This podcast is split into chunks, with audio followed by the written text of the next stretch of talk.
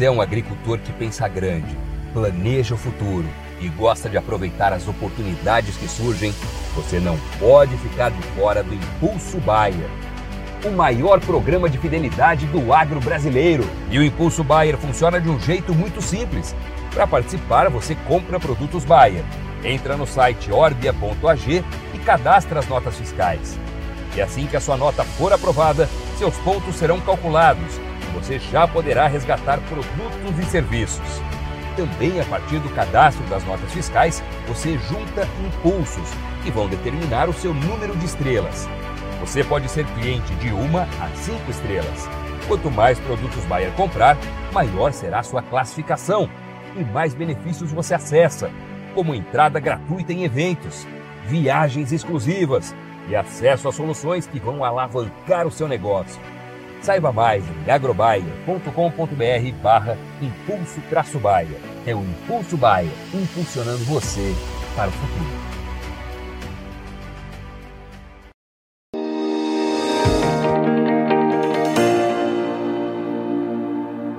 Olá, boa tarde a você, conectado conosco aqui pelo Notícias Agrícolas. Está começando mais um boletim de mercado, olhando para o que está acontecendo com o mercado do boi. Essa semana os negócios parecem um pouco mais comedidos aí, principalmente é, quando a gente é, olha aí a evolução dos preços. A gente veio de um setembro com altas bastante significativas aí para arroba e toda semana tendo uma mudança de patamar de preços, mas daí chegou outubro, o pessoal deu uma desanimado, o mercado deu uma esfriada e o que a gente percebe é que aparentemente, pelo menos nesse momento, a gente tem aí uh, um preço de referência uh, estabilizado. A gente vai perguntar tudo isso para o meu amigo Fernando Henrique Iglesias, lá da Safras e Mercado.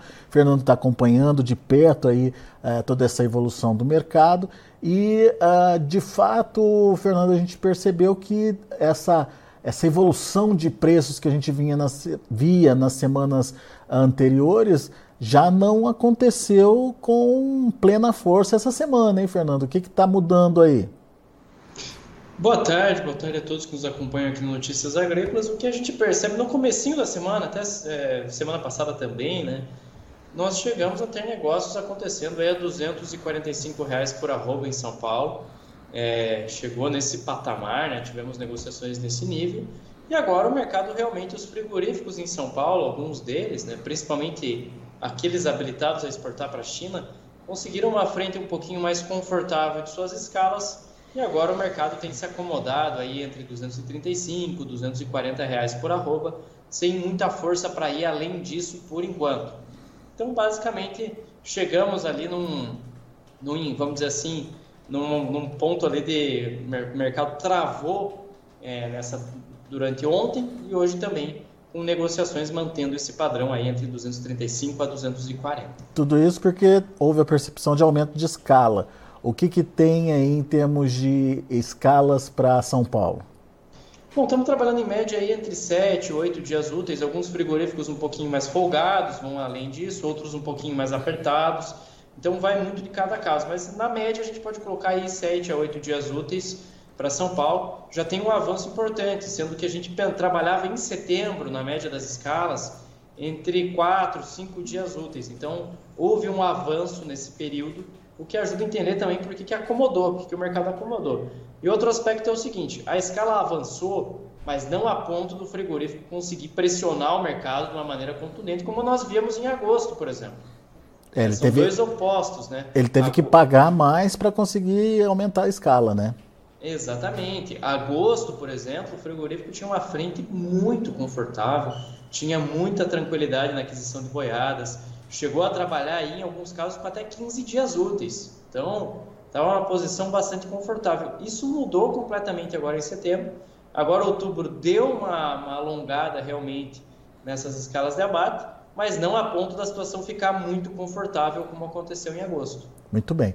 Só que essa semana tem um feriado aí, Fernando. Amanhã, 12, 12 de outubro, a gente tem o feriado que impede as negociações, os frigoríficos é, não conseguem comprar, os produtores pecuaristas preferem deixar para lá também esse negócio de venda para curtir o feriado.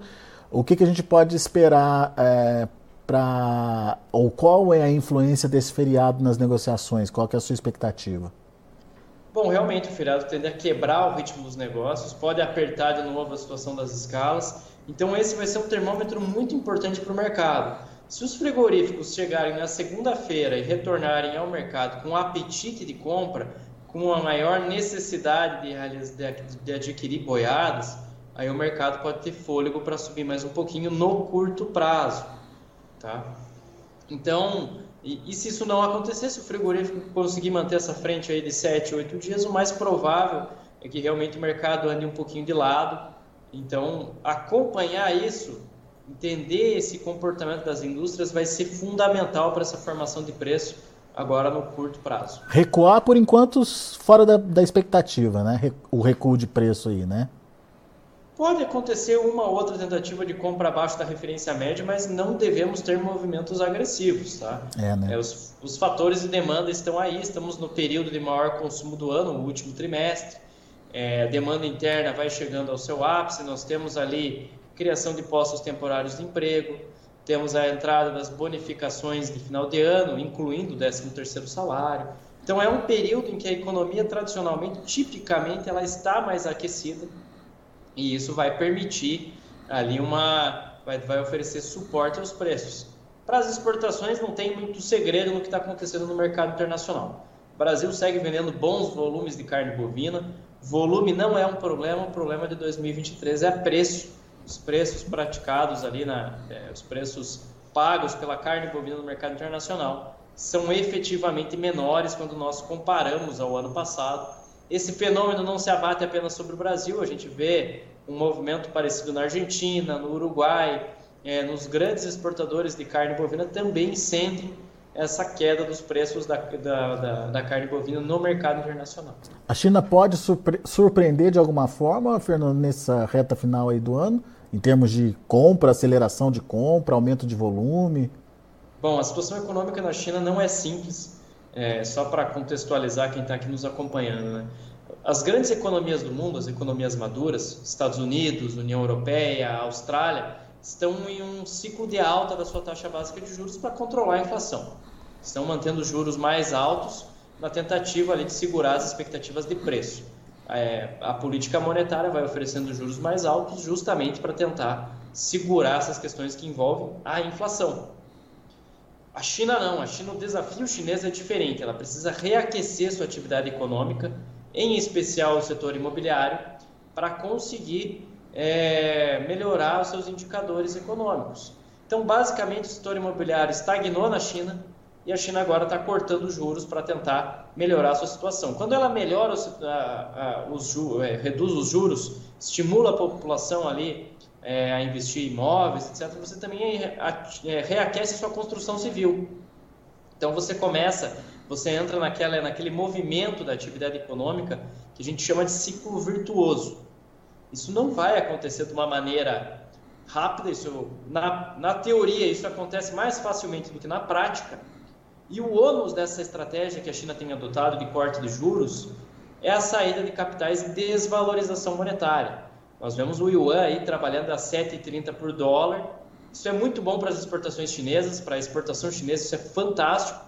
Os manufaturados, têxteis, produtos químicos, tudo isso que é eletrônicos, né, componentes eletrônicos, tudo isso que a China exporta muito bem, ficam mais competitivos no mercado internacional. Mas quando se trata de importação, a situação é um pouco mais, fica mais difícil.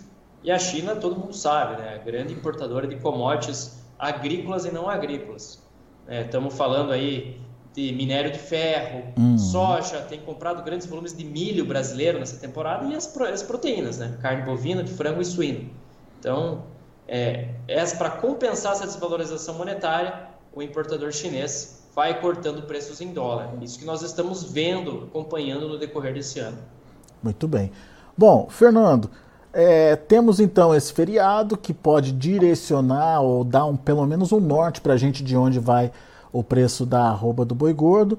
A gente tem é, um mercado futuro que também está tá em dúvida né, sobre o que faz, sobre o que não faz. Chegou a buscar os 250, daí recuou de novo. Uh, nesse momento, o mercado uh, do boi está trabalhando com leves, altos, praticamente estável, aí, sem grandes mudanças em relação ao vencimento anterior. Até o mercado futuro está sem saber o que fazer, Fernando? É, esse é um movimento que a gente chama de é, acumulação de tendência, o mercado está lateralizado, né? O mercado vai trabalhando aí, é, chegou, a, a, o contrato outubro, por, exemplo, chegou aí a bater a máxima de 244,85, quase 200 e, é, chegou a bater 245,75 né, no dia 9 do 10. Então, os movimentos ali, eles estão monitorando justamente isso. Ó, 9 do 10 foi agora segunda-feira, né? Foi um dia em que havia negócios em São Paulo a 245, agora já não tem mais. Então, o contrato outubro em especial, ele está buscando esse alinhamento em direção ao físico. Tá? Isso é bastante tradicional, é o spot uhum. agora, ele procura esse alinhamento com o mercado físico, até por fins de liquidação. Então, basicamente, o que nós estamos monitorando agora é um mercado também que acompanha essas variáveis todas que a gente citou aqui do mercado físico e vem esse mercado realmente um pouco mais acomodado, um pouco mais de lado, trabalhando aí hoje entre 235 a 240 reais por arroba, sem ir muito além disso nesse momento. Tá? Então, para altas mais agressivas, vamos supor assim, para superar a barreira dos 250, precisaria realmente de um fato novo. Mas isso não quer dizer que a arroba do boi gordo tem margem para quedas muito agressivas no, no curto prazo. Bom, Ok, entendemos que temos aí um, um patamar de preços é, meio que estabelecido. Esse para São Paulo de 235 a 240 reais. É um bom preço? Tira o produtor, o confinador, principalmente do sufoco, Fernando? A questão do custo é muito variável, lógico, quando se trata de confinamento, né? Mas uma média para São Paulo que nós estamos trabalhando fica por volta aí de 220 a 225 reais por arroba é, mais ou menos nessa faixa foi o custo para confinar. Então, basicamente, esse 245 está oferecendo uma rentabilidade até interessante para o pecuarista, para o confinador brasileiro. Então, é, em São Paulo, particularmente, está né, tá oferecendo um bom retorno. E lembrando também o seguinte, né, é, os custos variam de estado para estado, de acordo com o preço da reposição, de acordo com o preço da nutrição animal no, no estado ali em que o confinador está trabalhando. Então, tudo isso acaba fazendo diferença na hora de formatar os custos. Mas agora já dá para trabalhar com margens mais, muito mais satisfatórias do que quando nós olhamos lá para agosto. O cenário em agosto era realmente desolador. É, agora com risco, um com risco de mais... prejuízo, inclusive, né? Exatamente. Agora já estamos trabalhando com, com um patamar um pouco mais aceitável aí de rentabilidade, de lucratividade. Então, e, e, também agora a questão é o seguinte: tem a, os animais confinados que estão entrando no mercado, é, basicamente o confinador ele não tem uma grande capacidade de retenção, até por questões que envolvem o custo. Né? Um dia a mais desse animal dentro do confinamento é um dia a mais ali de dieta, é um dia a mais de diária do boitel, então tudo isso precisa ser considerado. Muito bom. Fernando Henrique Iglesias, muito obrigado, meu amigo, mais uma vez pela sua participação. Aqui é, é sempre importante ter o seu depoimento, ter a sua experiência aqui trazendo informações uh, ah, para o produtor. Deixa eu ver aqui se tem pergunta. Uh, o Ricardo Mesquita Ferreira, quanto mais pagar, mais consegue folga na escala, tipo, se pagar 260, é, sobe três dias a mais. Depende, depende da, do interesse do, do vendedor, né, Fernando? Do pecuarista, né? Exatamente, vai depender muito do. Ó, a questão é o seguinte: quanto, lógico, se a indústria pagar mais, existe uma propensão de você conseguir alongar essa escala. Se você consegue, se a indústria começa a oferecer preços cada vez mais altos, existe uma perspectiva assim dela conseguir comprar, adquirir mais boiadas. Tá? Então, e também vai depender da vontade, da necessidade de venda do pecuarista, da situação de mercado, se, pre, se predomina a oferta de confinado, se é gado a pasto. O que, que pode acontecer também é o pecuarista, num momento em que a oferta predomina de regime extensivo, boi de pasto no mercado, está predominando, se ele sente que o mercado está com uma boa capacidade de alta, ele pode segurar esse animal com mais tranquilidade, ali se o pasto tiver condição. Então, é, para confinamento é um pouco diferente realmente. Muito bom. O Antônio Silva, é, está querendo saber se vai ficar nesse é, vai e vem até o final do ano, nesse sobe e desce de preço aí, Fernando. Bom, basicamente é, existem fatores ali que levam a crer é, na, numa leve alta ainda dos preços da roupa, mas o movimento mais explosivo realmente ficou reservado para setembro. Agora, monitorar realmente os indicadores de demanda, movimentação cambial também é muito importante. Inclusive, estamos num momento um pouco atípico em relação ao câmbio, né? uma semana em que o real tem se valorizado diante de um conflito ali que estourou no Oriente Médio, uma volta das tensões ali no Oriente Médio que tradicionalmente já é motivo ali para aumentar a aversão ao risco, aumentar ali a busca, a busca por proteção.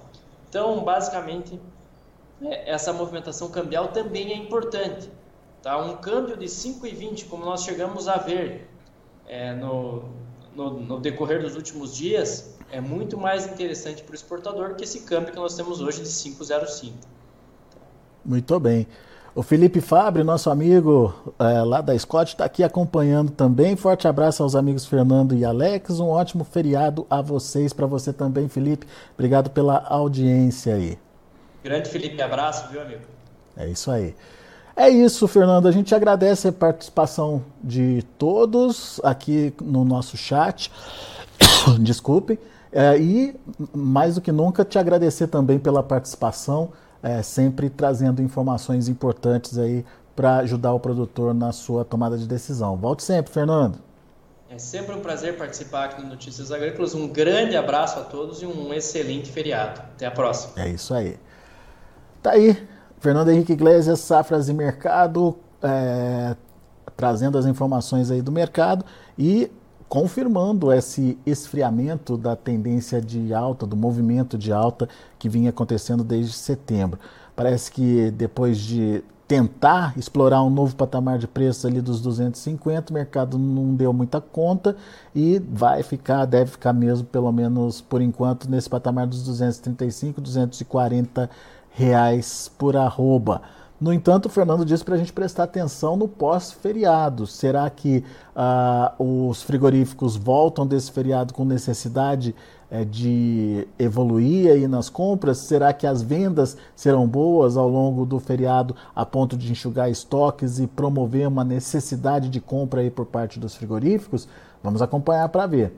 Nesse momento, como estão os negócios lá na B3, a gente te mostra agora. De olho na tela, a gente tem um outubro subindo 0,12% a R$ 240,30, o novembro a R$ 241,50, com alta de 0,15%, dezembro R$ 242,45, alta de 0,02%, o janeiro R$ 240,35, janeiro caindo, mas já não é mais a referência do momento, foi foi um negócio que aconteceu às 9h35 da manhã, uma queda de 0,89%. O indicador CPEA está eh, trabalhando aí com queda de 0,08%, foi assim na finalização do dia de ontem, e fechou a R$ 237,80. São os números do mercado do boi gordo. A gente vai ficando por aqui. Daqui a pouco tem outras informações mais destaques para você. Continue com a gente.